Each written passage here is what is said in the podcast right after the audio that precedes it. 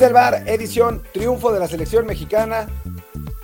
Haiga sido como haya sido, pero México le ganó a Jamaica, arrancó con tres puntos y es por lo pronto líder del hexagonal. Y para platicar del partido tenemos a un invitado especial, que bueno, pues ya ni es tan especial porque lo tenemos cada, cada, cada 15 días. Es el señor más desvetado de este programa, pero por lo pronto ya le dará la bienvenida a Luis Herrera, a quien le digo hola. ¿Cómo estás?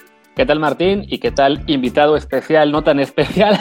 Pero antes de darte la entrada, les recuerdo a todos que hacemos este programa en vivo en Twitch, twitch.tv diagonal Martín del Palacio y twitch.tv diagonal Luis RHA. Aquí estamos todos los días a la semana a mediodía después de Kerry News y también para el formato audio que ya empieza a tomar más regularidad. Estamos en Amazon Music, Apple Podcasts, Spotify, Google Podcasts y muchísimas apps más. Así que suscríbanse tanto a los canales de Twitch como a las apps de podcast para que no se pierdan nada de lo que hacemos. Y ahora sí, le damos paso a nuestro invitado, Ramón Raya. Ramón, ¿cómo estás? Todo bien, todo bien, ¿ustedes? Bien, aquí sobreviviendo a una noche casi trágica más, pero que por suerte resolvieron Alexis Vega y Henry Martín. Ya tú nos comentarás todo en lo que estamos equivocados respecto a los tonales del partido. Pues ya de entrada que digas trágica, pues trágica. No, casi. Trágica casi. No lo, no lo fue. Digo, por, por eso puse el casi. Iba en camino a un déjà vu por suerte se, se, libraron. Creo que, creo que el empate no era trágico, pero sí era un obstáculo, ¿no? O sea, empatar tu primer partido contra un equipo disminuido no hubiera estado bien. Pero sí, se ganó y, creo que en este caso estoy también de acuerdo con los jugadores. O sea, el partido tendría que haberse solucionado más fácil, pero los tres puntos son muy importantes a esta altura. Si ya lo sumaste, ya está, ¿no? O sea, ya a sacar conclusiones. O a poner alineaciones, como Luis, que ya ahora ya también pone alineaciones.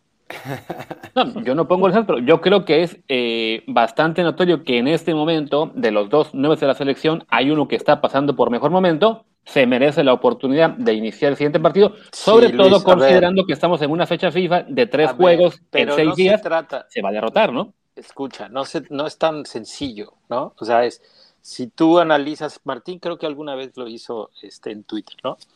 La mayoría de los goles de triunfo pues, caen en el segundo tiempo y a veces caen con el, con el que entró de cambio.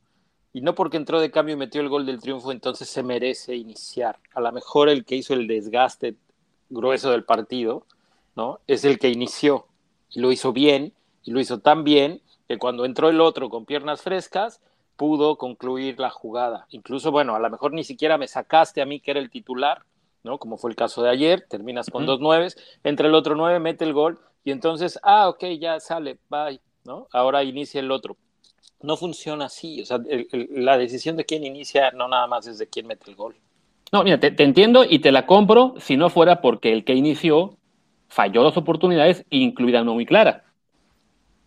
La primera, la primera esta que, que, todo el mundo dice falla, yo creo que es una jugada bien complicada, que la gente que no juega o que no ha jugado la ve sencilla, ¿no? el, centro va más fuerte de lo que debería de ser un centro, porque Jorge le pega muy fuerte y yo asumo ¿no? que hay un movimiento del balón por la velocidad del centro y la otra es que no la alcanza a ver en el, en el momento en el que el jamaiquino salta enfrente de él y la ve tarde y por eso no la conecta como la tiene que conectar. Ahora, hablemos, era una noche que llovía, era una noche en donde las cosas no salían, era una situación que se empieza a, a contagiar en todos. Y yo sé que la gente lo, toma muy a la ligera, ¿no? O sea, yo, yo siempre he creído que hay partidos en donde hagas lo que hagas, no la metes, y hay partidos en donde hagas lo que hagas, entra la pelota, ¿no? Este, y, y, el de ayer era un partido que a todas luces se veía que estaba completamente en contra de lo que, de lo que México intentaba. Eso no quita que para mí Hubo jugadores que no estuvieron bien, no quita para mí el hecho de que efectivamente el planteamiento del Tata, que se supone que es un 4-3-3, pues resulta que tira centros desde muy lejos, ¿no? De que no busca llegar al último tercio, ni penetrar al área, ni, ni se aprovechó el tema de la altura, ni los laterales pasaron mil veces como creo que deberían de pasar cuando se juega en el Azteca.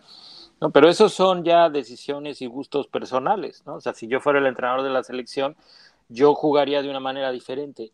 No lo soy, le toca a él, él ve el fútbol de, otra manera.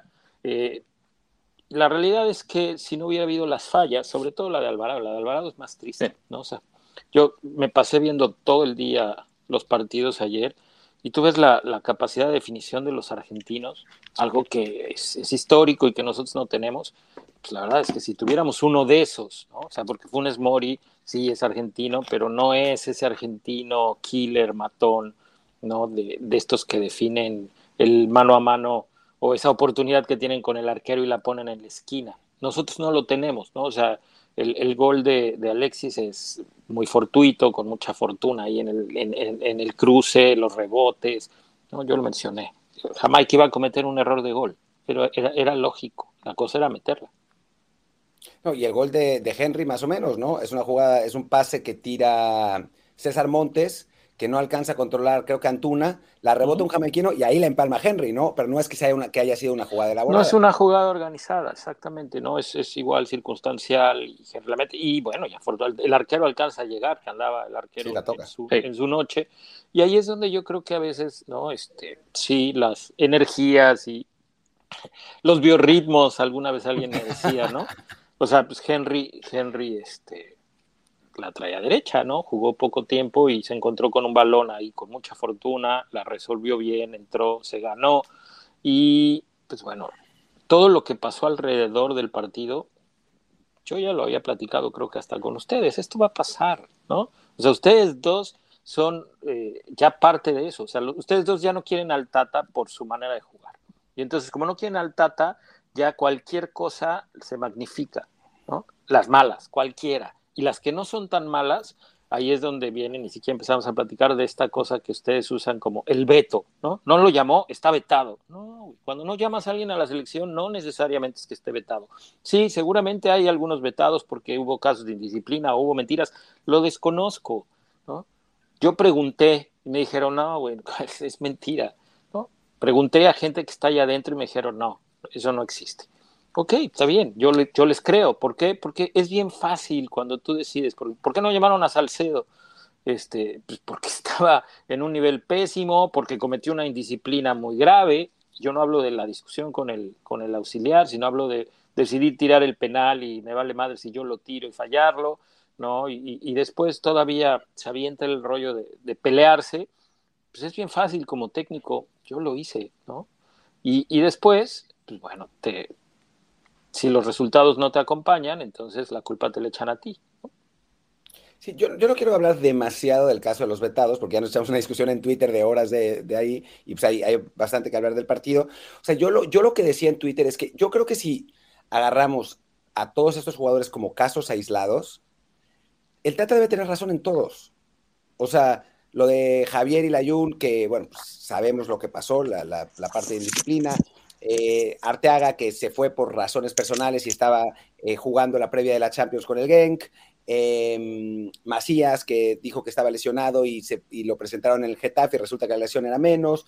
Eh, Salcedo con, sus indisciplinas. O sea, me parece que todas eran justificadas. El asunto es que cuando te pasan tantas, ya no puede ser solamente culpa, de los jugadores. O sea, hay, algo allá dentro. Pero no es culpa del entrenador, perdón, pero no es culpa del entrenador. O sea, para, mí el, entrenador tiene, que, tiene responsabilidad. O sea, es como tú tienes un ejército y eres el general, ¿no? Y tus soldados son todos indisciplinados. Pero él, no es el general, él no es el general, perdón, pero hay gente más arriba que él, ¿no? Hay gente que se encarga de eso. Hay gente que, que, que, que tendría que manejar eso. Para eso están los directivos. Ok, también es culpa de Torrado, pero es una responsabilidad compartida. O sea, hay gente que está al mando de la selección mexicana que algo no está haciendo bien porque estos jugadores se repiten, estas circunstancias se repiten y se repiten y se repiten. Imagínate que yo ahorita, yo ahorita, este, aprieto live y me voy. O sea, la gente te va a echar a ti la culpa. Va a decir, es que lo trataste mal. No, güey, es una decisión mía, soy un adulto. ¿no? Y yo decidí salirme del podcast porque me cae mal Luis. ¿no? la gente puede decir, ah, lo estabas manejando tú, Martín. No te culparíamos, o sea, estaría justificado como con el Tata Martino. claro, pero habría gente, habría gente que diría, Martín, o sea, tú dejaste ir a Raya, güey, eras el, eras el que estaba manejando el, episodio y Raya se fue. Y dices, no, güey, Raya hizo un berrinche, Raya cometió una indisciplina, Raya es un tarado, Raya este, es bipolar y decidió irse. O sea, ah, bueno, pero es que también se fue ¿no? El otro güey que estaba. Ah, pues sí, es que dijo, hey, está bien fácil, lo hizo este güey, lo hago yo también. O sea, son situaciones que yo creo que fueron circunstanciales, ¿no? Y que, y que se da entre la pandemia, entre las necesidades, entre que hay gente que dice, pues, güey, yo lo puedo hacer y no pasa nada, o ya lo hizo fulano y no pasó nada. Es, que ese, es que ese, o sea, güey, yo te, lo, te, lo, digo como te lo dije en Twitter y que no me contestaste además. Eh, eh, lo dejé calladito a raya por una vez en la vida, no, no es cierto, seguramente ni lo vio. No, seguramente, güey. Pero te digo, ¿tú crees que a Bielsa le hubieran hecho esto? Ah, pero sí te contesté, sí te contesté. Sí, hay gente que se lo ha hecho. ¿Y sabes qué hace Bielsa? No los vuelve a llamar nunca. Ah, ¿Quién le ha hecho eso a Bielsa? Mucha gente, mucha gente no lo tolera y no lo soporta. Ya no sé, sé los nombres. A los jugadores. O sea, lo que pasa es que tú como entrenador, bueno, lo sabes, te voy a poner otro ejemplo ya para, para, ir abreviando esto, ¿no? O sea, es el ejemplo famoso de las ventanas rotas, que es que en el metro de Nueva York ensuciaban y rompían, bla, bla, bla, bla, y, siempre la gente entraba a los, a los vagones de metro y como los vagones de metro estaban hechos mierda, pues no les importaba seguir tirando cosas, seguir rompiendo, ¿no? En el momento que arreglaron las ventanas, dejaron de romperlas, porque ya estaban todas arregladas. Entonces, es casi lo mismo en cualquier entorno de organización. Si tú tienes una cultura organizacional muy buena, que además es algo en lo que se hace mucho énfasis en el, en el fútbol americano, ¿no? O sea, tú tienes una cultura organizacional muy buena y entonces los jugadores saben a la cultura organizacional que van y ya no la cagan. O sea, ya no hacen esas cosas. No, sí la cagan, porque sigue, habiendo, sigue habiendo jugadores. A ver, cuando pasó lo de la. O sea, a ver, yo lo cuento, voy a tratar de resumirlo. La selección era un desmadre. O sea, la selección era irse de putas, ¿no? Y era irse a chupar y de paso. De Blanco no vas a estar hablando, por favor. Ah, no. era, era, una época así. Era una época así, ¿no? En donde ¿no? Los jugadores eran felices y llevaban viejas y a las giras y metían viejas a los cuartos y se empedaban y se iban de joda y terminaba la concentración y hacían sus fiestas y, ¿no? Y, en la casa decía, no, pues no me han dejado salir, llego mañana, ¿no? Y entonces había espacios para echar desmadre. Eh, yo te he contado, Martín, ¿no? Situaciones así que pudieron haber sido gravísimas, gravísimas y que no voy a ventilar aquí. Eh, con lo que pasó de la famosa fiesta, se cambió, se hizo un reglamento. Pero ayer, ¿no? que, también Mark Cross, a sí que me desespera en su manera de debatir, ¿no? que dice, este, no afecten al, jugador, no afecten a Raúl. Y dices, a ver, güey, cuando tú pones un reglamento, normalmente el que incumple la regla tiene una sanción, que puede ser una sanción económica o puede ser una sanción de otro tipo. Eso no lo inventamos ni tú, ni yo, ni él, ¿no? Si la sanción no es suficiente, la regla no sirve. O sea, la regla la respeta quien quiere respetarla y quien no quiere no la respeta porque la sanción no sirve de nada. Entonces, hay un reglamento desde hace mucho tiempo, los jugadores lo reciben y lo firman. Se intentó hacer un reglamento lo más profundo posible, incluso yo tuve ahí propuestas, eh, en, algún, en, algún momento el que estaba de director me dijo, a ver, échale un ojo, revísalo, ¿qué crees que falta? ¿no? hice yo mis observaciones, algunas de ellas se consideraron. Y eh, pues estaba el rollo este de, venir a la selección cuando quieras, ¿no? Que tú en, algún momento, yo, supe cuando Vela decidió no venir, me lo contó Eduardo, su representante, ¿no? De por qué no, y estaba justificado, y a mí, para mí no está, yo no estoy de acuerdo, porque depende de lado que estés. Entonces, eh, hay un reglamento, y si no lo cumple uno, y no lo cumple dos, y no lo cumple tres, ¿no? no es tu culpa y las sanciones tienen que venir. Ahora, cada quien decide, ahí sí cada quien decide, a ver, yo me quedo en mi equipo en Bélgica porque quiero ser titular, porque es la Champions, porque si me voy ahorita regreso y pierdo el puesto y pues, me la juego y prefiero, porque después si la rompo en Bélgica me pasará como a Vela, que la rompo en la Real Sociedad y me van a terminar llamando, aunque yo les haya dicho que voy a ir cuando yo tenga ganas. ¿no? Pero llega un momento en el que también el técnico cuenta y dice, a ver, yo no voy a traer un jugador que, que viene cuando quiere Está bien, ¿no? El reglamento dice que si tú fallas una convocatoria, mereces una sanción. La sanción no me la sé, ¿no? Si es económica, no creo, porque o sea, hay jugadores, lo que le decía yo a Mark Cross ayer, ¿cómo sancionas económicamente al, al PSG? ¿no? Que le duela. Porque decía, no sancionen al jugador, no va a jugar Raúl cinco partidos. México va a pedir que Wolves este, pague la sanción por no haber cedido a su jugador y entonces el, que, el, el, afectado es, es, Raúl. Y dices, es que el Raúl es parte del club, el afectado es el club, no es Raúl. ¿No? Si tú no lo afectas al club de esa manera, el club Si tiene mucho dinero, pues va a seguir pagando y entonces al rato van a decidir no mandar a nadie y se vuelve un conflicto mucho más grande entre FIFA y equipos que de por sí ya existe. Entonces, las sanciones tienen que servir y tienen que también eh, servirle a los demás, porque dices, ok, este güey se fue y, vino cuando quiso, ¿sabes qué? Yo no quiero ir a El Salvador, yo no quiero ir a Honduras, ¿no? Yo no quiero ir a Jamaica, yo no quiero, entonces eh, finjo una lesión o simplemente argumento lo del otro güey, y entonces al rato, ¿no? Vas a estar pidiendo, oye, ¿quieres venir? ¿Tienes ganas de venir? Entonces, las cosas yo creo que están bien establecidas y quien está incumpliendo con los reglamentos, que te digo, puede ser, o sea, para que tú dejes de estar en una selección, es o porque no estás jugando al nivel, o porque no quisiste venir cuando te llamaron, o porque cometiste una indisciplina. Y, perdón, pero no es mi culpa. Si tú cometiste una indisciplina, no es mi culpa. Si tú decidiste no venir, no es mi culpa. Y si tú estás bajo de juego, no es mi culpa. Ya se fue Martín, qué bueno. Parece que algo ahí, tuvo un problema. Me entró, una llamada telefónica, un segundo.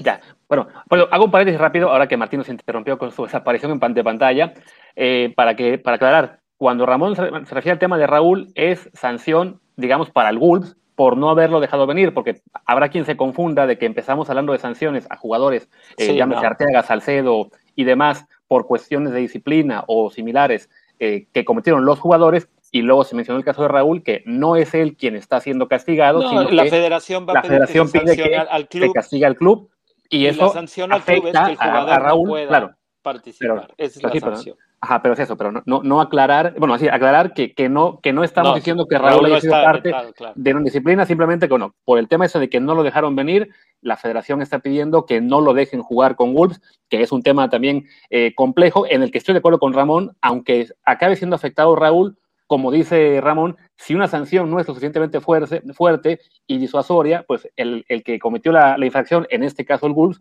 lo vuelve a hacer, entonces sí, estoy aunque, aunque nos duela que Raúl se pierda un partido o dos por ese tipo de, de de la federación, creo que es lo correcto para evitar que el GUPS la vuelva a hacer después, ¿no?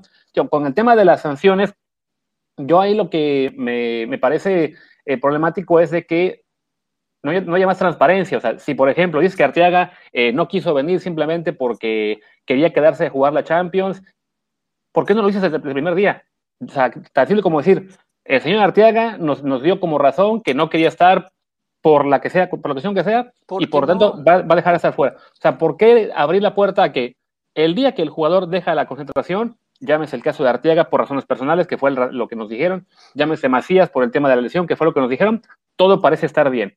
Y una semana o tres después, Ah, no, resulta que el jugador está castigado fuera del trip por indisciplina o porque no... Pero no sabemos, ¿no? O sea, estamos haciendo conjeturas. Hombre, es, que en el caso de Arteaga y Salcedo sí sabemos. Digo, Macías es mucho más razonable que no esté porque si hay delanteros pero, Pero no los pongas, no los pongas en la misma... ¿no? Arteaga no jugó tan mal, Salcedo sí jugó muy mal, sus indisciplinas, o sea, y entonces es el que tú dejes un jugador afuera por bajo, por bajo nivel, no es que lo tengas vetado, a lo mejor Salcedo eh, empieza la temporada otra vez y, la rompe, y lo vuelve a llamar y entonces van a decir, ya le levantó el veto. No, güey, cuando eres seleccionador, tú decides a quién llamas y a quién no. A lo mejor ya se lo había cantado, a lo mejor ya lo tiene hasta acá de tantas fallas y de tantos errores. A mí me pasó, mi mejor jugador, ¿no? Mi mejor jugador, llegó un momento en el que venía a entrenar cuando quería, entrenaba como quería, ¿no? Se la pasaba haciéndole bullying a los nuevos, eh, jugaba con una displicencia y una hueva enorme, y el día que le exigí en un, en un torneo en Argentina me mentó la madre, ¿no? Entonces, cuando terminó el partido, le dije antes de que me mientes la madre tú a mí, te la miento yo a ti, y te vas a la mierda de aquí y no vuelves a venir nunca, ¿no? ¿Por qué? Todas las razones incluidas, ¿no? Vienes cuando quieres, lo cual está mal, eres indisciplinado, te la pasas buscando meter viejas al hotel todo el tiempo y además tu nivel es bajísimo. Entonces, coge la que quieras, cualquiera de las tres amerita no volverte a llamar. Y no es un veto, es el poder que yo tengo como seleccionador de decir, ¿lo traes o no lo traes? No, pues no, no lo traigo. Sí, Morgan Plata, y que alguien pregunta. Por supuesto, ese es el problema con Morgan Plata. Ahora, si tú le preguntas a él, pues yo soy el peor entrenador que existió, ¿no? Y bueno, y de mí, en mi versión es, pues él no era nada cuando yo lo conocí y en el fútbol de playa él llegó a ser alguien y se desubicó, y se desubicó muchísimo, y después, ¿no? Era tristísimo su, su actitud. No es mi culpa. Yo hablé con él, le, le, le ayudé a que se fuera a Dorados, platiqué, eh, le ofrecí ayuda en, en, sus situaciones personales, ¿no? Este, y al final, pues él es un adulto y él decide para dónde se va, ¿no? No es mi culpa. Ahora, si quieren pasamos al partido porque esto pues, creo que no, no es importante. Sí, al final el Tata, el Tata tiene para, para, tiene, ese es su trabajo, que llamar a los que él considera que tiene que llamar. Sí, a ver, puse a Martín en mute porque se está metiendo mucho ruido de cuando él está acomodándose, ya que termines de acomodarte mejor, ya estás. el, el, Luis es un, un, obsesivo del ruido porque tres pelados en Twitter se quejan de que hay ruido en el podcast. ¿Qué importa? O sea, a ver, señores de Twitter, señores de Twitter que escuchan el podcast y hay ruido, se joden. Ya está. Si les gusta el contenido, si les gusta el contenido, conos en ruido. Y aquí tenemos un lindo contenido con Ramón Raya que nos va a ilustrar más tácticamente de lo que pasó hoy. A ver, dale, Ramón. ¿Qué pasó ayer? Pues, ¿qué pasó ayer? Yo creo que, o sea, una vez más, ¿no? Son de esos partidos en donde las cosas empiezan a no salir de, eh, en donde Jamaica, obviamente, así va a ser toda la eliminatoria cuando jueguen en el Azteca, ¿no? Pero así ha sido la eliminatoria anterior, y la anterior, y la anterior, y la anterior y los comentarios externos de México tiene que golear, es con CACAF. No, veía, a mí David Faitelson me cae muy bien, me cae muy bien, la verdad. Cuando entra en su personaje y hace estos comentarios y se engancha a la gente, o sea, yo se los aplaudo porque sé que los hace. Pero dice, si México no gana contundentemente hoy, no, sé, no tiene nada que hacer en Qatar. ¿no? Como si tuviera que ver el partido de ayer con el Mundial dentro de un año y meses. ¿no?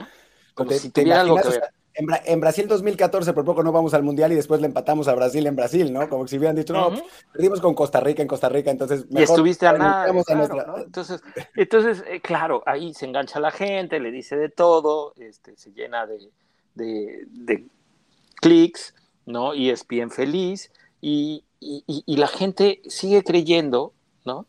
Que México debe de golear siempre, o sea, ya ningún equipo golea, ya nadie golea, ¿no? O sea, Alemania con Liechtenstein andaba sufriendo. Eh, y a veces pasa, y a veces podrá golear México. Y que golee no quiere decir que entonces, como también vienen las respuestas, México gana, ¿no? Y entonces, o gana una medalla de bronce en los Olímpicos y ahora sí nos ilusiona para el Mundial de Qatar. O sea, lees eso, como si tuviera que ver una cosa con la otra, como si no tuviéramos ya la experiencia de que México fue campeón olímpico y después en el Mundial se queda en el mismo lugar en el que se quedó cuando México eh, clasificó en el repechaje. Deja eso, por poco no vamos al Mundial. Fuimos campeones olímpicos y un año después estábamos llorando porque no podíamos ir al Mundial. Exacto, o sea, no tiene nada que ver, no tiene nada que ver una cosa con la otra, ¿no? El Mundial es otro torneo completamente, no, no hay una relación entre la eliminatoria y la Copa del Mundo, en ningún lado, en ningún país.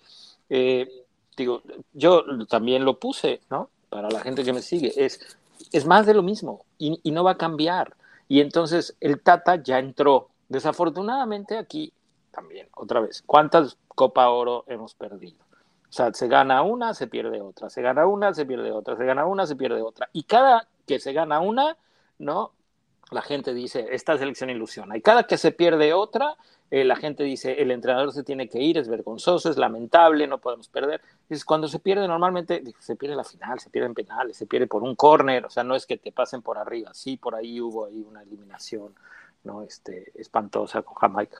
Eh, viene la eliminatoria y todos somos entrenadores y todos queremos que México gane caminando y todos queremos que México gane, sobre todo los de visita, que son complicadísimos, y los de local se te encierran lo platicamos tú y yo, Martín, alguna vez. No sé cuántos países tengan este este estatus que tiene México, ¿no? O sea, que además su eliminatoria la juega de una manera muy diferente a como la tiene que a como tiene que jugar el mundial, ¿no? ¿Por qué? Porque evidentemente son equipos de mucho menor calidad de los que va a enfrentar en el mundial. Es la potencia en su casa tendría que ganar siempre.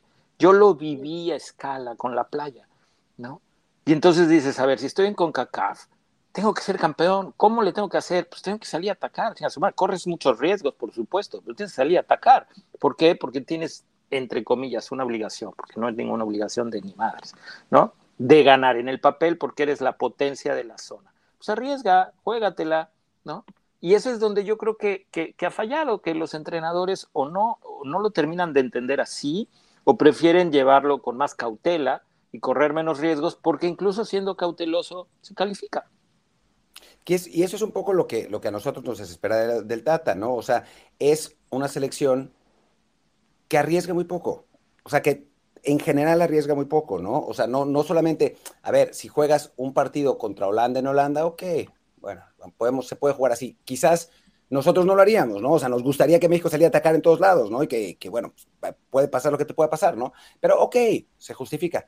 Pero si estás jugando contra Jamaica y estás con los interiores recibiendo, cada vez que recibe el balón, tocando hacia atrás, con eh, los laterales no llegando a línea de fondo, en un partido en el Azteca, donde te realmente te atacaron una vez en todo el juego y fue por un error manifiesto de un defensa, entonces ahí es donde nos espera. O sea, nosotros no somos en el sentido faitelsoniano, ¿no? No es como de, no, no, no, no, es, es, una, es una cuestión de concepto, ¿no? O sea, es, es, es, lo, que, lo que yo creo que te decía ayer en Twitter o le decía a otros.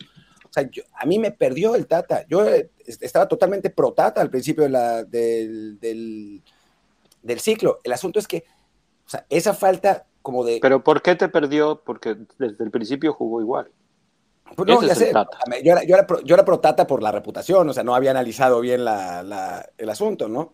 Eh, ya después ver, viéndolo jugar así, pues sí, la verdad es que... Eh, o sea, lo, lo, discutíamos también en, WhatsApp, ¿no? O sea, creemos que México va a hacer algo distinto en este Mundial con el Tata, pues creo que no, ¿no? No lo sabemos, Martín. No, no, lo sabemos, creemos. o sea, el Jimmy Lozano no es un técnico ofensivo, perdón, pero no es un técnico ofensivo, no es un técnico de arriesgar, ¿no? Es un técnico equilibrado, de ser cauteloso, de mantener la posesión y de atacar en los momentos en los que se tiene que atacar. Es mucho más parecido al Tata que no sé, que, o sea, porque no es ni defensivo ni ofensivo. No es el que se encierra, pero tampoco es el que te abruma. Es el que juega cauteloso, equilibrado, para que no suene feo. Pero juega igual y le dio resultado. Y le dio resultado y la gente está feliz.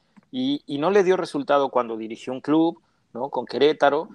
Y, y con esta selección, para mí, cumplió, nada más, cumplió. O sea, no, no fue un, o sea, digo, yo soy muy exigente en ese sentido, eh, yo no creo que sea para aplaudir, ¿no? O sea, es cumplió. Y, hay gente que te aplaude cuando cumples. Yo creo que cumplir es obligación. Ahí sí creo, cumplir es obligación. Hacer las cosas mejor que cumplir, entonces igual ahí sí te puedo aplaudir. Para mí, la selección cumple. México queda campeón olímpico con el flaco Tena. No me digan que el flaco Tena es ofensivo vimos el partido, ¿no? Estirado atrás, echado atrás, defendiéndose y contragolpeando y en dos jugadas, una a los 30 segundos y después una jugada táctica que, que Brasil, ¿no? Ya estaba. Bien, bien trabajado, por, bien trabajado esa jugada táctica. Bien trabajada, una jugada, una jugada que no es de él, ¿no? Que no es de él y que, y que, y que ha trascendido en selecciones que empieza, no sé si, si el primero que la trabaja es el loco La Volpe y que va pasando, ¿no? O sea, es, es, es, una, es una cuestión que se va comunicando entre jugadores que van pasando generaciones y, que funciona. La para, que, para que la gente entienda cuál es. es, un, es un tiro libre lateral, ¿no? Eh, podríamos ir ya pasando la línea del área, del área grande, o sea, en el último tercio, obviamente fuera del área, porque si no sería penal. Y, y entonces eh, hay un jugador que está en el segundo poste, los que están adelante de él hacen una pantalla, corren eh, cubriendo a los defensores y el que está en el segundo poste aparece haciendo como una media luna, aparece más o menos a la altura del penal, ¿no? O sea, en un movimiento hacia atrás y la pelota va ahí buscándolo a él. Entonces, es una jugada de básquetbol que, a México le ha funcionado y entonces ahí te das cuenta que muchos departamentos de inteligencia deportiva eh, siguen los dos o tres últimos partidos y no se han dado cuenta que México la ha usado desde creo que el Mundial del 2006. Luis. No, que me quedé con la decisión de la jugada. Este, ya pensé que se iba a seguir eh, Ramón. Eh, a ver, yo en, lo que Martín señala de que le ha perdido la fe al Tata, a mí no me importa tanto el tema de cómo juega, de si es defensivo o no. sabíamos que era un técnico que siempre se ha eh, caracterizado por, por ese estilo de juego y que además, en este momento, en el, digamos, en el panorama mundial, México para llegar lejos en un mundial seguramente le tocará jugar ese estilo, ¿no? Un poco más cauto, más precavido, apostar a los contragolpes. O sea, en el mundial pasado, que esa victoria contra Alemania fue básicamente. no tenemos el grupo, no tenemos los rivales. No, pero, los, pero, los, rivales fuertes, a los, que a los que tocará enfrentar sin duda en octavos de final para adelante, o sea, van a ser equipos que serán superiores en plantear a nosotros a los que, el partido contra Alemania que se ganó en el en, en, 2018 fue así, un equipo que fue cauto, muy, muy al contragolpe, o sea, no fuimos mejor que Alemania, Alemania nos estuvo, estuvo encima un buen rato, ¿no? Contra Brasil, incluso en, octavos, la fórmula fue aguantar, aguantar, aguantar, buscar algún contragolpe, alguna oportunidad de balón parado, no, no funcionó desafortunadamente, y en el siguiente mundial, si nos toca Francia, Inglaterra, Portugal, Argentina, España, cualquiera de esos, la forma de ganarles es esa, ¿no? Un poco, incluso lo que hizo el Chelsea eh, contra el City, proporciones guardadas, evidentemente. O sea, a mí no importa si es tanto tan defensivo o no en su planteamiento habitual, ¿no? Pero sí creo que el, el, el tema del Tata en los últimos años, entre sus declaraciones de que le da igual si los jugadores se van a Europa o no, este, esta permisividad que tiene de repente de que, ah, bueno, este, si bajas nivel pero estás en, eres de los que me gustan, te quedas ahí por, por un buen rato, eh, tanto conflicto con el tema de que han, han, pasado muchos castigos o disciplinas que antes me dirán que sí pasaban, pero no se, no se castigaban. Bueno, yo veo algo no, muy sí se este castigaban, sí se castigaban, lo que pues pasa es que había menos gente hablando. ¿no? Con, con, Osorio no, no, hubo, no hubo ese, ese lío y con Herrera tampoco, ¿eh? Y con la Volpe tampoco, salvo Cuauhtémoc, o sea, en, general, o sea, los, los, casos numerosos que hemos tenido, no, bueno, pero y, y Cuauhtémoc lo hizo muy evidente, digamos. Yo creo, yo creo, pero a ver, es, ok, los casos de indisciplina, yo creo que sí los hubo, ¿no? Y se manejaron diferente, quizá, y se metía menos la gente, quizá, ¿no? Es que es el punto, ¿no? hay, hay, un, hay, un hay, un, hay un manejo que hace que ahora yo te tipo de cuestiones se note mucho más y no debería ser. Indisciplinas hubo y a veces se permitían, no es que no hubiera, y hoy que no se permiten, eh, parece que, que, a la gente le molesta, ¿no? Porque no de que había, no sé si se permiten o no. Se, no se, yo tengo la impresión de que no se permiten de unos, ¿eh? Eh, porque no, bueno, Guardado, también se bajó, Guardado también se bajó de Copa Oro. No sé cómo sean las razones, ¿no? Guardado no se bajó de Copa Oro, se lastimó entrenando con la selección antes de Copa Oro hay una diferencia enorme. Después está bien, o sea. No, hay una diferencia enorme, hay una diferencia enorme, Martín. O sea, a ver, es que ya empezar, a mí se me hace que... tiene en, teoría, en, teoría, en, teoría, Macías, en teoría Macías también se lesionó eh, entrenando con la selección. Sí, pero, pero Macías a la semana estaba este, presentándose y jugando. ¿no? Ahora, yo no sé. Macías, viajó 10 días después, no, no, o sea, no fue que estuviera jugando 5 días después. Y además, en todo caso, no tiene médicos la selección para decir si está bien o no está bien, eso es un invento o no es un invento. Yo creo, no sabemos cuáles son las situaciones. Ahora, a lo mejor lo de Macías tiene que ver con su bajo nivel, porque su nivel era muy malo comparado con el nivel y el potencial que tenía antes. Y, y también tiene que ver con que, ok, él habló y dijo, no me llames, ¿no? Y no está ni vetado ni nada, y es un acuerdo que se tuvo con el jugador, que no tengo yo por qué técnico salir a explicarte a ti, porque si te explico a ti, entonces le tengo que explicar a Martín, le tengo que explicar a Faitelson, le tengo que explicar a Gómez Junco y a José Ramón y a Pepe del Bosque y a... ¿No? No, no tengo por qué salir a explicarte. Es, yo decido a quién llamo y, y llamé a estos, ¿no? Entonces vamos a hablar de los que llamé, no de los que no llamé. Sí, eh, también esto lo tienen que saber. Eh, Hace eh, muchos años que la, que, la, selección no la maneja solo el técnico. O sea, no es, el Tata no tiene el poder, aunque me digas, Martín, a mí me dijeron que sí, yo te digo no. No, y desde hace mucho tiempo. O sea, ni la Volpe lo tuvo, ni la Volpe lo tenía. ¿no? Así de yo decido que se hace eso, y el, el director de selecciones tiene que decidir si apoya o no apoya. Pero el director de selecciones hoy tiene menos fuerza también, porque ahora tiene que platicarlo con el presidente. Y el presidente también lo tiene que platicar con, con, la gente que está arriba de él, porque ese es como funciona nuestra federación. Entonces, eh, no voy a llamar a Cuauhtémoc Blanco, dice la Volpe, ¿no? Y entonces, a ver, dame tus argumentos. O sea, no nada más es pues, por mis huevos. No, es, está esto, esto, esto, otro, están los jugadores, esto, esto, otro, esto es lo que pasó, esto es lo que hizo, esto es futbolísticamente, y entonces se decide apoyar a la Volpe en que no llame a Cuauhtémoc. O sea, todos los jugadores, todos los jugadores que están convocados todos esos jugadores se platica, no es, ah, este, pásame tu lista, ¿no? O sea, hay reuniones prácticamente todos los días en donde se decide quién viene, quién no viene, y donde los directores, tanto Hierro como Torrado, sí, a mí me dijeron en su momento que Hierro, o sea, el Tata no ni lo volteaba a ver y lo ignoraba y era como si no hablara, pero lo que dice Torrado lo escucha y, y platican, y si Torrado dice, a ver, güey, no, porque nos va a traer un problema, perdón, pero ahí el Tata, pues no le pasa nada si lo llama, ¿no? ¿Por qué? Porque es uno entre 27. Escucha, entonces, no es una decisión del Tata, es una decisión tomada. No, no. O sea, Torrado, puede tener voz. Y ok, me parece bien además que Torrado tenga voz. Pero al final de cuentas, quien decide a quién llames el Tata. Yo dudo muchísimo que, el que Torrado le diga, no llames a Pizarro. No, por supuesto, a ver, no, no funciona así, no funciona así. Es una decisión del Tata. Por eso, pero, pero a ver, o sea, el Tata dice, güey, ya no voy a llamar a Ochoa porque me vio feo. ¿No? Entonces, no es, ah, ok, no lo quieres llamar, no lo llames. ¿No? O sea, es a ver, güey, vienes de perder, vienes de, el güey fue la figura, vienes de perder Copa Oro, vienes de perder la Nations Cup, tenemos a la prensa encima, nos están jodiendo todos los días, no nada más tu puesto, también el mío está, y no vas a llamar a Ochoa ¿Basado en qué? ¿En que me cae gordo? Pues no, güey, no lo puedes hacer, perdón, pero no lo puedes hacer. Pues no lo voy a meter. Y entonces, güey, pues ¿cómo crees que son las pláticas? O sea, las, las juntas de, de, un director con un entrenador, ¿no? Es, yo te digo quién es, o sea, si tengo la confianza, si estás ganando, tú me dices quién es y yo te digo, va. Pero si no estás ganando, pues por supuesto que te empiezo a cuestionar. ¿Por qué? Porque además a mí ya me empezaron a cuestionar, porque así funciona, ¿no? Más ahora, lo que más le preocupa a los dueños es el Mundial.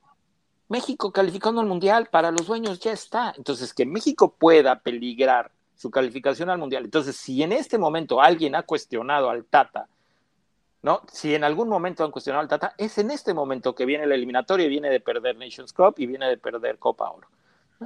Y más ahora. Entonces, créeme, es cuando menos libertad le dan al Tata de tomar decisiones él solo. Yo, o sea, es que creo que estamos confundiendo, y este es otro tema del que creo que mejor hablamos en otro momento, pero creo que se está confundiendo el que nosotros decimos que el Tata es un dictador autócrata, que no lo estamos diciendo. Lo que sí estamos diciendo es que el Tata tiene la última palabra, quién llama y quién no. O sea, si el Tata llega y dice, no voy a llamar a Raúl Jiménez porque me caga, pues es obvio que le van a decir, güey, no, no, a ver, a ver, Martín, ningún, o sea, ningún entrenador, menos el Tata, va a permitir que venga un directivo y le diga, esta es la lista, güey, y... Exacto, eso, es, eso es lo que nosotros estamos diciendo. O sea, si el Tata dice, voy a llamar a Pizarro porque me encanta. Bueno, de la misma manera... Pizarro, Pizarro es un tronco, lo va a llamar. Sí, no le va a decir, no llames, a, no llames a Pizarro escucha, porque es un tronco. No, escucha, escucha, ¿no? O sea, por supuesto, a ver, conviértete tú en el, porque aquí hay alguien dice argumentos de cristal. Por supuesto, pues esa es tu función, el que decide los jugadores eres tú, pero no lo decides sin que te los cuestionen. Y si tú en tus decisiones, por berrinche o por veto o porque te cae mal, estás dejando fuera un jugador, ¿no? Tampoco pasa, a menos que estés ganando. Y si estás ganando, pues entonces ahí te puedes parar y decir, a ver, yo estoy ganando, ¿no? Entonces no te metas con lo que estoy decidiendo. Cuando no estás ganando, por supuesto que pierdes fuerza. ¿Cómo se imaginan ustedes que son esas reuniones? Torrado nada más apuntando y diciendo, ok, ¿a quiénes quieres llamar? Ok. No, no, existiría esa posición. No, es que nunca, nosotros no dijimos eso, pero bueno, hablemos otra vez táctica. No, lo estoy diciendo porque aquí hay alguien que dice, solo te contradices, ¿no? De estos, de estos güeyes que no, que no terminan de entender lo que estoy diciendo y que, bueno, pues, este, lo estoy, lo estoy leyendo, pero bueno. Eh, regresemos, mejor a esas juntas, ¿no? De acuerdo, pero bueno, regresemos a hablar un poquito más de lo que fue el partido de ayer, de lo que viste bien, que creo que hubo cosas buenas, no, no, o no todo es malo. El hecho de que nos pueda o no gustar el Tata no significa que todo lo que haga en el partido nos parezca mal. sí, hablemos eh, de fútbol, no, no me gustó nada, no me gustó nada, no vi bien nada. O sea, la verdad es que no, no, no vi bien. O sea, la gente dice, bien, Romo, perdón, pero yo tengo más expectativas. O sea, yo técnico hubiera estado súper encabronado, ¿no? O sea, no los vi bien, los vi eh, este, como saliendo de, jugando a la, sencilla, ¿no? La de siempre es, no la pierdo, la toco a un lado, la toco para allá, llego a esta zona, la regreso, en ningún momento vi a nadie encarando, ¿no? Este, y, o sea, no vi, no vi a ninguno jugando con los huevos que se necesita jugar una eliminatoria. Esa es la verdad, ¿no? Y creo que tiene que ver también con la diferencia de calidades, que dices, no se necesita, ¿no? Es, es cuestión de tiempo, Jamaica se va a caer en algún momento, estamos llegando sin necesidad de, de, de, hacer un desborde o de tirar un pase entre líneas, al final había centros, ah, pero no están siendo precisos, ah, pero está fallando, pero dices, bueno, tarde o temprano va a caer el gol, o tarde o temprano se va a equivocar Jamaica. Yo ayer mi tweet fue, Jamaica va a cometer un error de gol, ¿no? Y lo, y lo cometen empezando el segundo tiempo.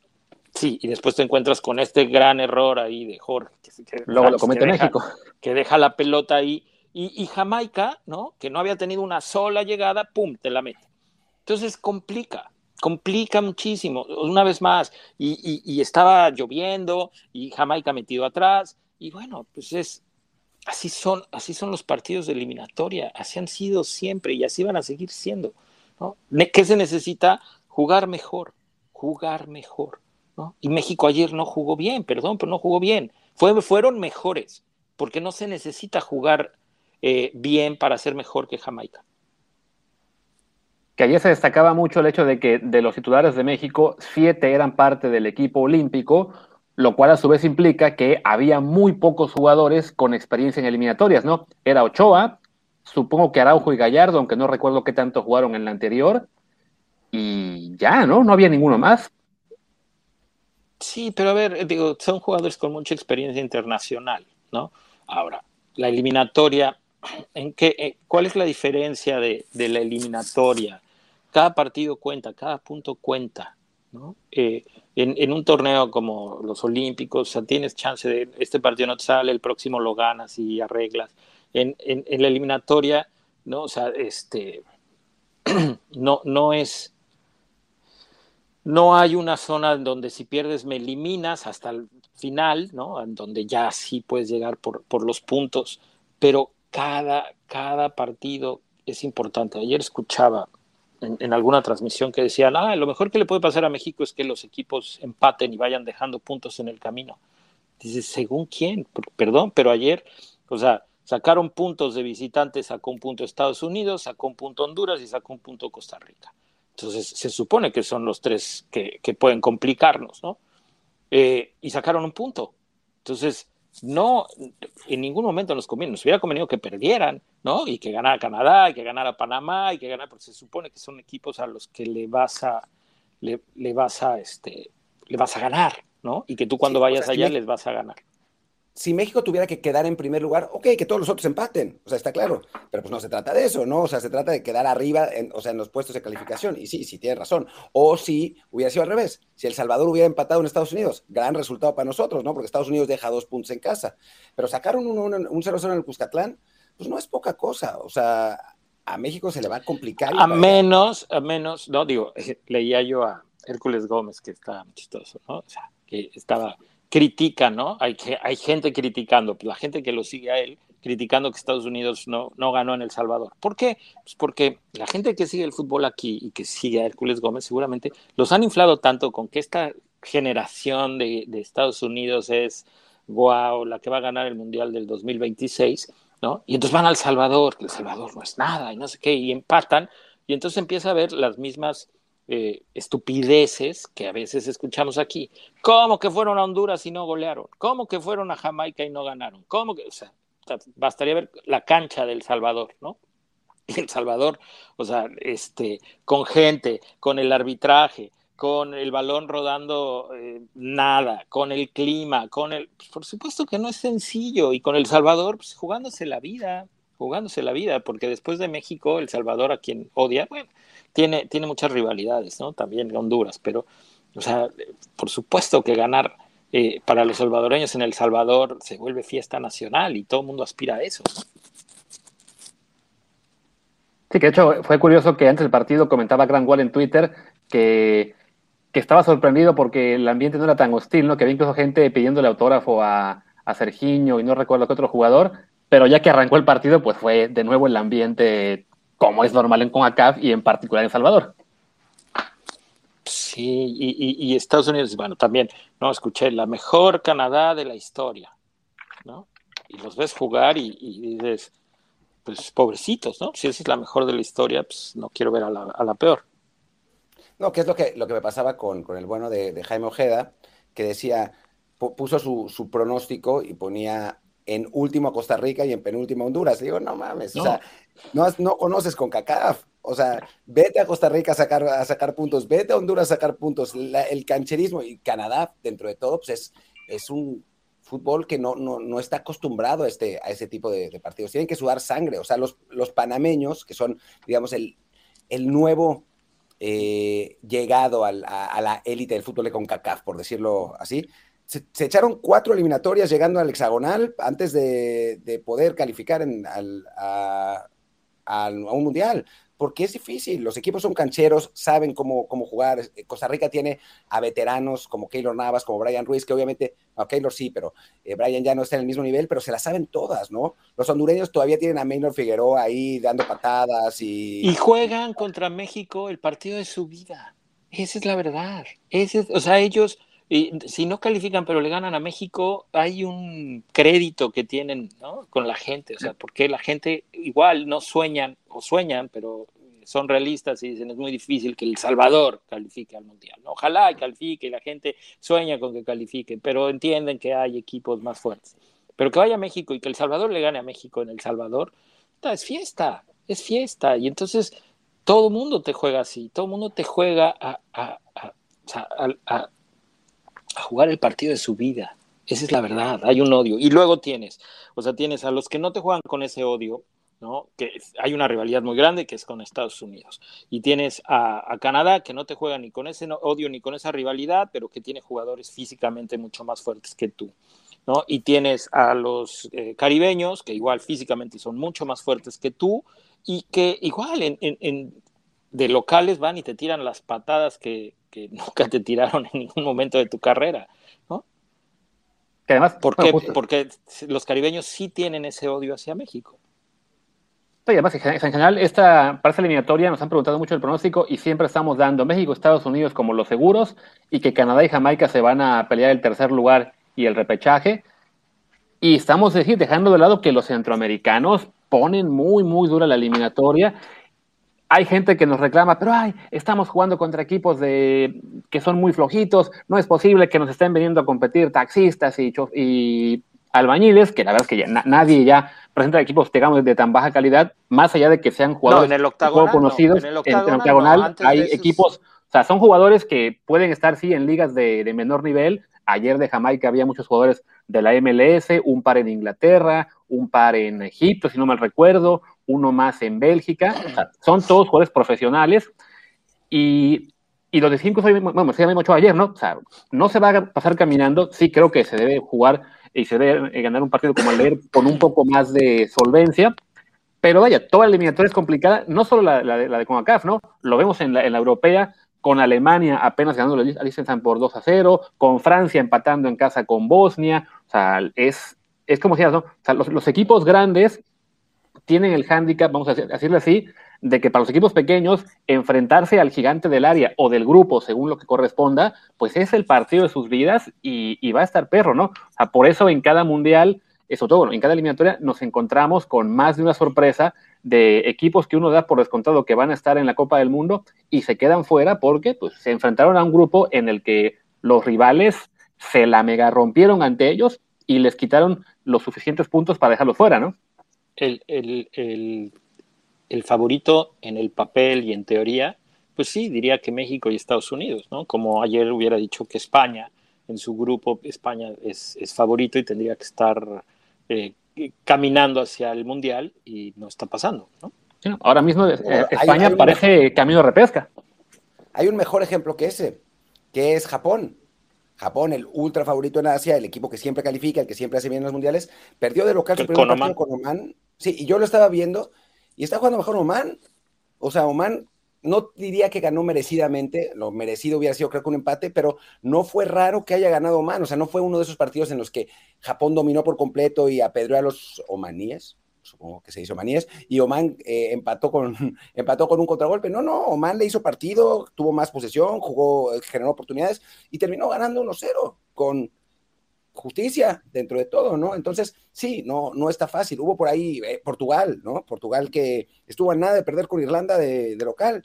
Eh, después apareció Cristiano Ronaldo, que es lo que creo que lo platicaba con Ramón, sí, lo platicaba con Ramón. Ojalá tuviéramos a alguien con ese gen competitivo, que no tenemos, pero ni de broma, ¿no? Y que creo que es algo que sí tenía Cuauhtémoc, ¿no? Que con todo lo que yo, yo critico, Cuauhtémoc sí era un güey que en el momento más jodido del mundo te aparecía, te hacía y después te remataba de cabeza y gol, ¿no? Y volvía locos a mira, ¿no? Aquí para Luis que quiere poner a Henry de, titular, a lo mejor este gol de Henry, ¿no? Lo usas el siguiente partido metiéndolo de cambio, vuelve a meter el gol del triunfo y, mentalmente se convierte en este jugador, por lo menos en este lapso, ¿no?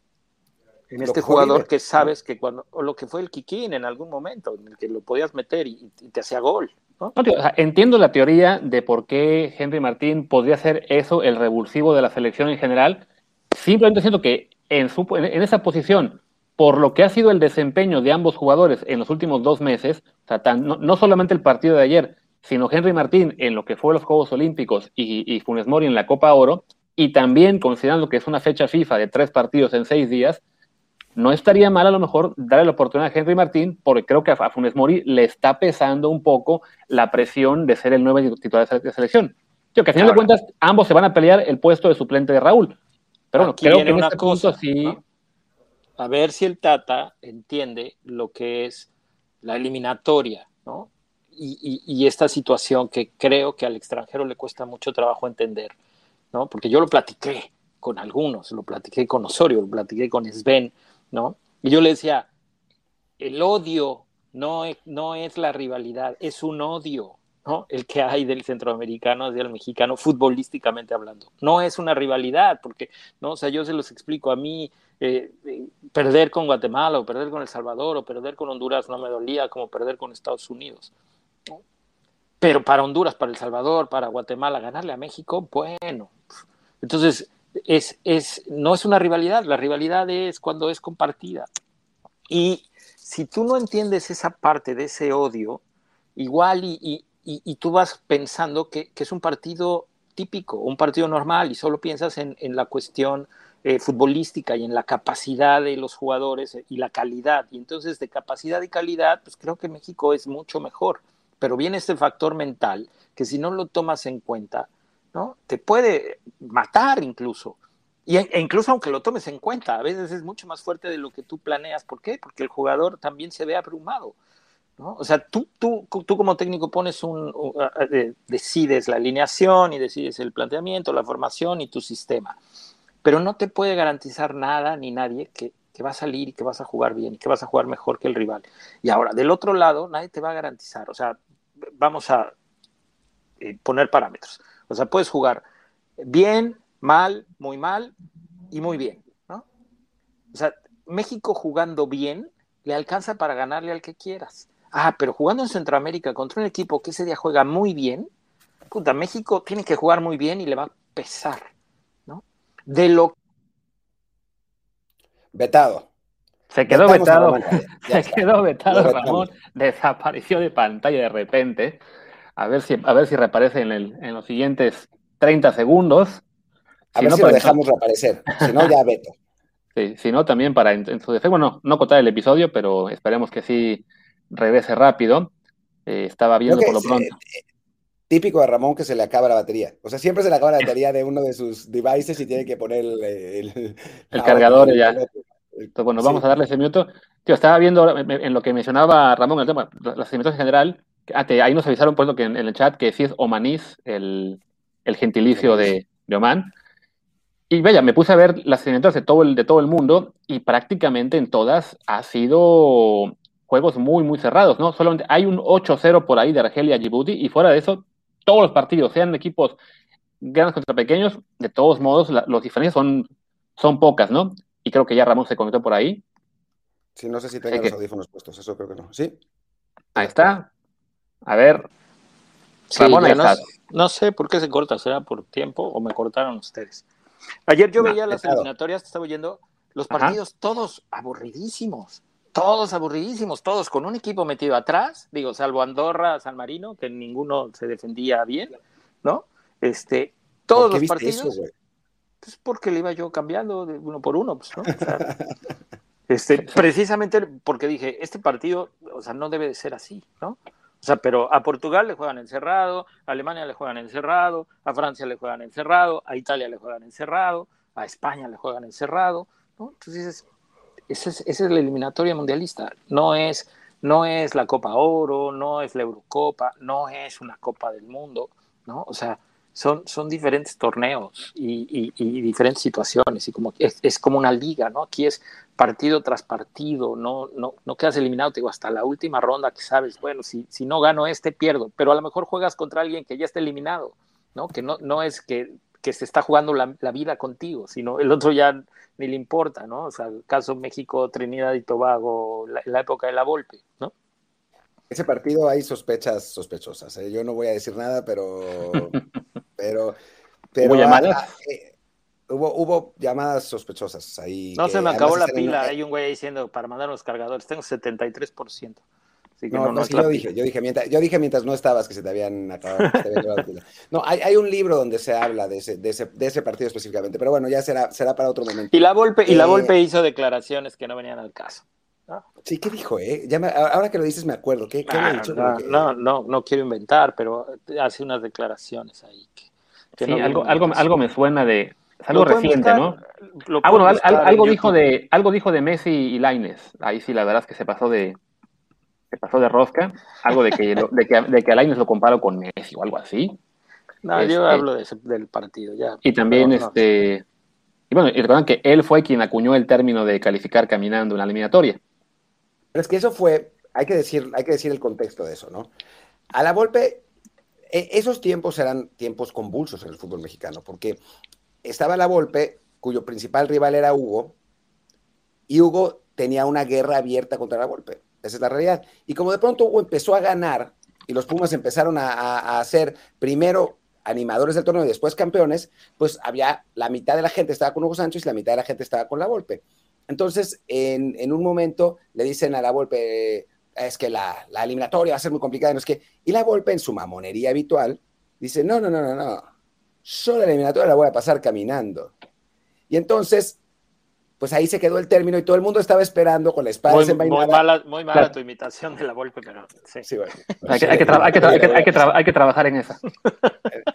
La, voy a pasar caminando. Es más agrandado, más, todo, agrandado, todo el, más enojado. Sí, pues, la eliminatoria. Bueno, y, en fin, todo el mundo lo esperaba con la espada desenvainada para en cuanto la cagara y pues nunca la cagó. Y sí pasó caminando, ¿no? Pero pues, ¿Sabes así qué? Ese para mí es un gran ejemplo, ¿no? O sea, la Volpe si algo tiene en su soberbia, ¿no? En su soberbia a veces mal entendida y a veces buena dentro del fútbol, él, él eh, les planteaba a los partidos a, ganarles y a matarlos y a pasar por encima, confiando en la capacidad del, equipo que tenía y en su propia capacidad táctica. Y entonces los partidos en México, no que fueran sencillos, no que fueran fáciles, pero él salía a arriesgar, a atacar, a lo que le gustaba en ese momento, porque así se sentía. Después en el Mundial ya no fue tan valiente, ¿no? Aunque él diga que sí, aunque pues, se vuelve a escuchar, porque lo acabo de volver a escuchar, ¿no? Este, entrevistaban a Osvaldo, creo que con Adela Micha y el perro que decía, no, sí, ese partido y el perro dice, y México estaba jugando mejor que Argentina,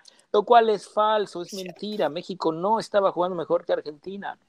El primer tiempo sí, el segundo tiempo ya no. Y el primer tiempo sí, de alguna manera sorprendiendo con, con el gringo Castro, ¿no? Este, atacando y parado ahí con Efraín, jugándole a, a, este, a Sorín de una manera en donde nadie lo esperaba, pero o sea, Argentina nunca ni padeció ni sufrió, sí se sorprendió, sí de repente dijo, ah, esto no, no lo había yo considerado, y cuando se ajustó y cuando se, se, calmaron estas sorpresas, Argentina fue mejor, esa es la, esa es la realidad. Ah, que cayó. ¿te, acuerdas, ¿Te acuerdas que Borghetti, Borghetti nos dijo? Borghetti nos dijo así como, güey, nosotros ya estábamos. O sea, en los tiempos, en los tiempos extras ya estábamos. O sea, ya no, no, no podíamos pues, correr, ya no nos daba.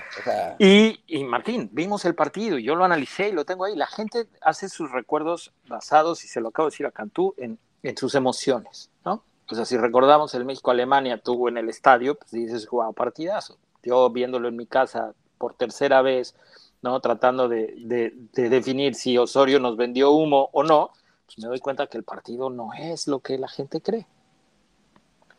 Ya encontré lo que dijo la Volpe, para una cosa, lo que dijo de, de y Messi, también para no que no quede la duda, dijo, eh, físicamente son el mismo jugador, siempre comparé a Laines con Messi por sus atributos físicos, su regate y su inteligencia como creador, continuará mejorando, es un jugador muy importante para el futuro de México.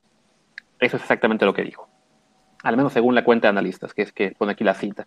Bueno. No, pero lo interesante era lo que dijo de el partido de el partido, sí, no, no lo de Leinas y Messi. No, es que el partido dijo algo, y después de Jack Warner también, o sea, algo dijo ahí.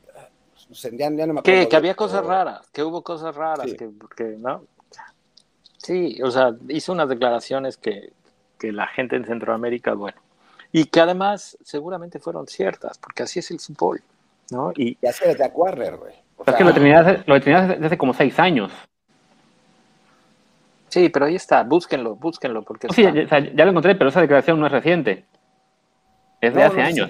fue, fue en su momento, fue, fue en su momento. Eh, Dicen, güey, ah, cabrón, ya está psicólogo, salió raya. Pues claro, como entrenador tienes que estudiar también psicología. No soy psicólogo, pero algo sé. Eh, pues sí, sí, sí.